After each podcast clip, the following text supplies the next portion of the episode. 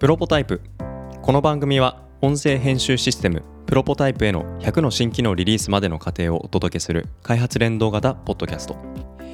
リスナーとともに企画開発を進め新しい技術今までにないビジネス価値を探求する番組です。今日はじゃあ強い AI と弱い AI についてというお話ですけれども、はい、そもそも AI に強いとか弱いとか、うん、なんかそんなパワーの差とかってあるんですか、うん、そうですね。あるかないかで言ったらあるんですよ。はい。でなんか AI っていうと、うん、もうなんでしょう。どの AI も同じ強さを持っていて、うんうん、なんか人格は一人でうんうん、でその一人で全てをなんかあのかなり高度な処理能力を持って、スパスパスパスパッとなんかさばくような、うん、なんかそういう絶対心みたいな そんなイメージを勝手に持ってたりもするわけなんですけども、うんうんうん、AI のお話でこの強さと弱さの違いがあるんだって初めて知ったんですよね。なるほど。でも今、はい、曽崎さんが実は答えを言ってたんですよね、うん、そうなんですその人格っていう言葉を今使ったのを意識してなくて AI があの人格を持ってっていう話をしてたと思うんですけど、はい、それが答えで強い AI っていうのはあの人間のような自意識を持っている、はい、だからあの映画「ターミネーター」とかってあれ AI なんですか？僕ちょっと見たことないんですけど。なんかロボットですよねあれは。うん。でも中で動いてるの AI なんですかね。ああなるほど、うん、もっとあの日本人に分かりやすく言うと、はい、ドラえもんは強い AI です。ドラえもんは AI ですっていうのとドラえもんは強い AI です、はい、これは違う話です。AI の中に強いと弱いがあるので、はい、で強い AI っていうのは簡単に言うと人間みたいな自意識を持ってる。なるほど。で弱い AI っていうのはもう、えー、自意識とか持ってなくて機械的に決められた処理を行うっていうのが弱い AI ですね。なるほど。人格を持つ決められた処理を超えた高度な処理をする、うん、高度な処理って言っておきながら、うん、一体何をもって高度な処理というのだろうかというとこの定義。これがある種その強い AI と弱い AI の差を生んでいる何か混沌とした境目の所在なんじゃないかなっていうふうに感じたんですけど、うんうん、そうですね。そういう意味ではもっと具体的に言うと、うん、あらかじめ予定されてなかった情報が入ってきた時例えばあの電卓とかも講義の意味では AI って言えるんですよ。ああそういう話確かに聞いたことはあります、はい、であれってもうあの入力が1からあ0から9の数字とあとまあプラスマイナスかける割るみたいな四則演算とかイコールとか、はい、もう決められてますよね。入力されるものは。もうボタンにあるものっていうだけで、じゃあ、えー、一方で強い AI っていうのに入ってくる情報っていうのはどんなものかっていうと、はい、今僕と曽崎さんこうやって話してるじゃないですか、はい、僕が次に何を話すかっていうのは決められてないことなんですよ、はい、でそれに対して曽崎さんは普通に会話をしています。これ人間と人間の場合はそうやってなってるんですけどそれを行える AI っていうのが強い AI ですね今僕会話しっかりと成り立ってますか？それはまあリスナーの方に判断していただくとして。なるほど。そっか。決められたこと以外のことが入ってくるそんな状況で、えー、活動している AI、うん、活動できていると。人間が解釈できる。そんな AI が強い AI と、うん、だからドラえもんに対してねのび太くんが何か無茶ぶりしても何かしら返ってくるっていうのはどういう情報を入れても何か適切なものが返ってくるそうです、ね、想定してないものが仮に入ってきたとしても、はい、なんとかのび太くんの課題を解決すると、うん、そうですね、うん、あのドラえもんが弱い AI だったらドラえもんジャイアンがいじめるんだっていうふうにのび太くんが言ってきたら、はい、あのエラーが返ってきます。なんか聞いてるとそんなドラえもんを見てみたい感じはしなくはないですけれども、分かりやすい。でもそういうふうに捉えるとすごく分かりやすいはずなのに、うん、いざその AI に強さと弱さがあるんだ。っていうふうに話を聞くと、うん、なんかちょっと個人的に思考が停止してたなっていう気がしますね。うんうんうん、そうですね。あの AI っていう言葉って結構僕らが子供の頃から一応聞いてはいたと思うんですね。はい、そうですね、うん、なんか映画とかを見たり、はい。まあ、SF 的な話で AI っていうのは出てきてたじゃないですか。で昔からある言葉なんだけれどもちょっとその定義が広くなりすぎちゃってた、うん、なのでその強い AI とか弱い AI とかっていういわば専門的な方向の話だけになっちゃって、はい、一般の人たちが AI っていうふうに言われた時には、うん、その辺の発想までたどり着かないっていうのはしょうがないことなのかななるほど。なんかそれを聞いた時にそういえば昔浅井さんとこんな話したなと思ったんですけど、まあ、さっきの電卓の話がそうですかね。その50年以上前から AI は存在する、うん、ああそうですね。あの AI っていう言葉の定義が決まったのはもう50年以上前の話なので、はい、はい、まあ、そのあたり何年かって詳しいところはウィキペディアを 見ていただきたいんですけど。なるほど。その定義って今改めて、あのこの場で粗志崎に教えてくれるとしたら一言で言うと何をもって AI だってことになるんです、そうですね。人間のやっている作業を代わりに行ってくれるシステムっていうのは AI と呼ばれていますね、うん、なるほどそれはなんかパソコンでエクセル叩いて計算したいものをそのいくつかのセルにわたって計算式をまぶしそれをえなんかピボットしてなんちゃらなんちゃらしたりみたいな。これもある種人間がやりたい計算を代わりにやってくれてるものにはなるにはなりそうかなって感じたんですけど、そことは一線を画す。ある意味では AI と言えると思うんですけど、はい、まああの Excel とかそのレベルまで複雑な機能になってくると、はい、人間ができる以上のこともやってると思うんですね。まあなのであのそこを複雑に考えないようにするためにはやっぱり電卓が一番いい例かなと思います。するとでもお聞きしていると AI っていうものの言葉の使われ方っていうのは、うん、50年前と今で同じかって言ったら、うん、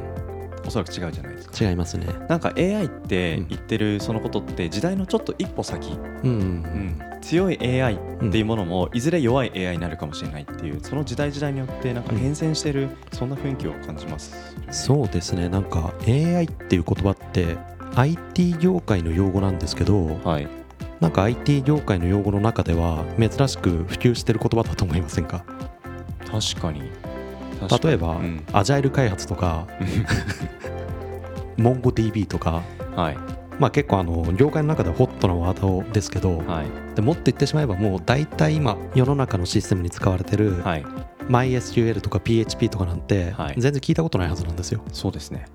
だけど AI っていう言葉が普及してる。確かに。これってやっぱりあの映画とかそういう文化的な活動の中で出てきてるキーワードなのでなんかそういう意味では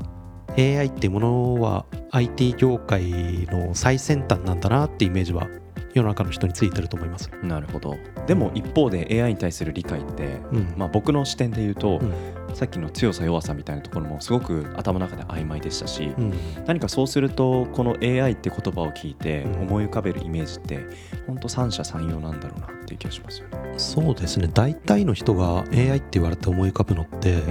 強い AI じゃないですかねまあ、ドラえもんにしかり、うんまあ、ターミネーターもそうですよね。そうですね。あとはなんか最近だと、なんかちょっとその戦争の、まあ、現場でなんかロボットがガシャガシャ動くような、そんな YouTube も見えたりするわけじゃないですか、あれもなんか想定しない現場のその地盤の悪さとかを、まあ、いとも簡単にバランスよくその前に進んでいったりとか、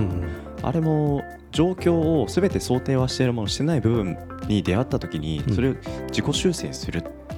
ていうようなある種 AI の気もしますよね。そうですね、うん、でそういうその自己修正って人間の脳みそがやっている作業なんですよ。人間の脳みそがやっている作業、うん、はい。例えばあの地面がぬかるんでいるところがあるから、はい、そこを走ると足が取られて転びやすいスピードも落ちちゃう。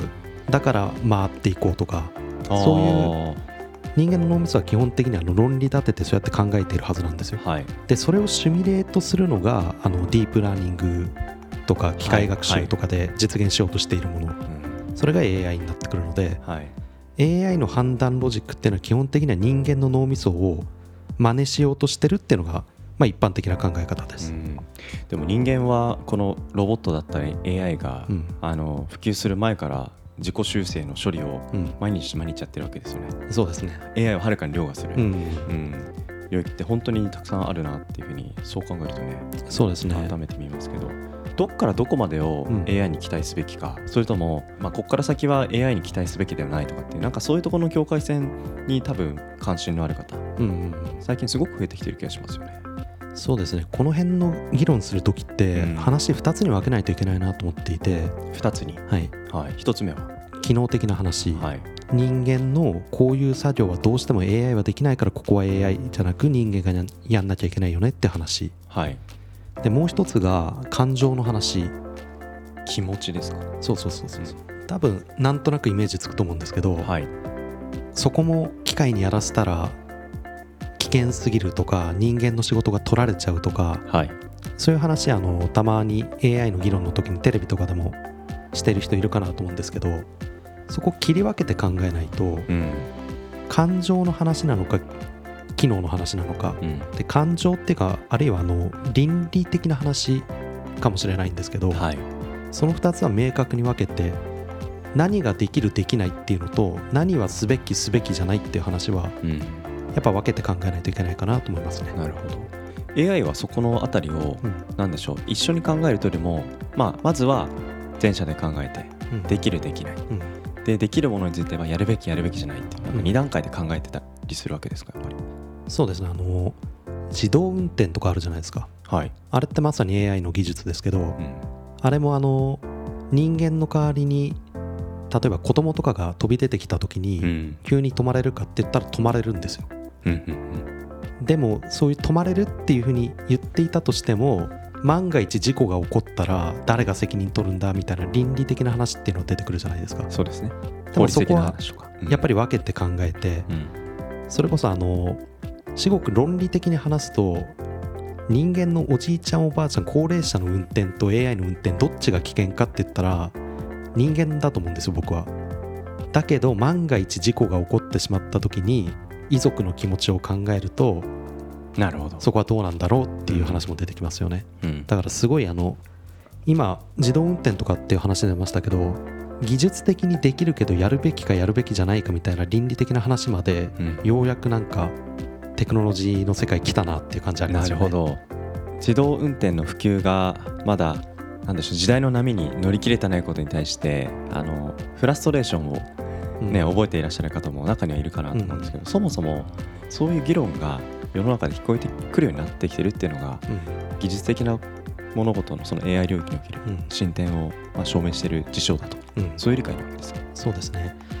でむしろちょっと聞きたいのが、はい、僕ら IT 業界にいるからちょっとそのイメージがつかないんですけど、うん、今の20代とか、まあ、若者って言われる世代でコンピューターを使えない人ってどれぐらいいますかね？コンピューターのその範囲って、もうスマートフォンもしかりタブレットもしかりパソコンもしかり。ああじゃあパソコンでワードエクセルの操作が勉強してもできないっていう人はどれぐらいいるんですかね？勉強してもできない。ちょっとこれも僕の知ってる範囲にしかならないですけどこの間たまたまバスに乗ったんですよ、うん、でバスであの小学生の女の子が通勤中通勤中か乗ってる移動中にパソコンを開いてワードで宿題を英語でタイピングしてたんですよ。めっちゃハイレベルだなと思って、はい、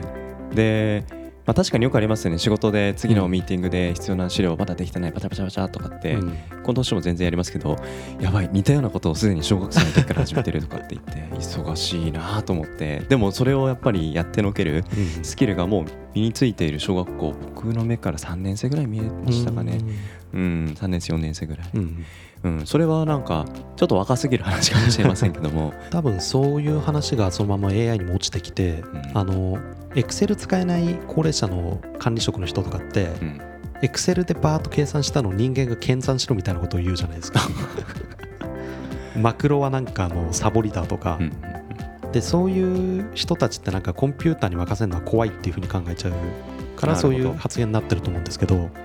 それは自分が使えない自分が知らないから知らないものって怖いのでそういうふうに思っちゃってる。で AI も多分今そういう時期だろうなと思っていて、うん、これがあの今さっきドラえもんとかターミネーターの話しましたけどもっと現実に即した AI っていうのが映画とかで出てくると思うんですね、はい、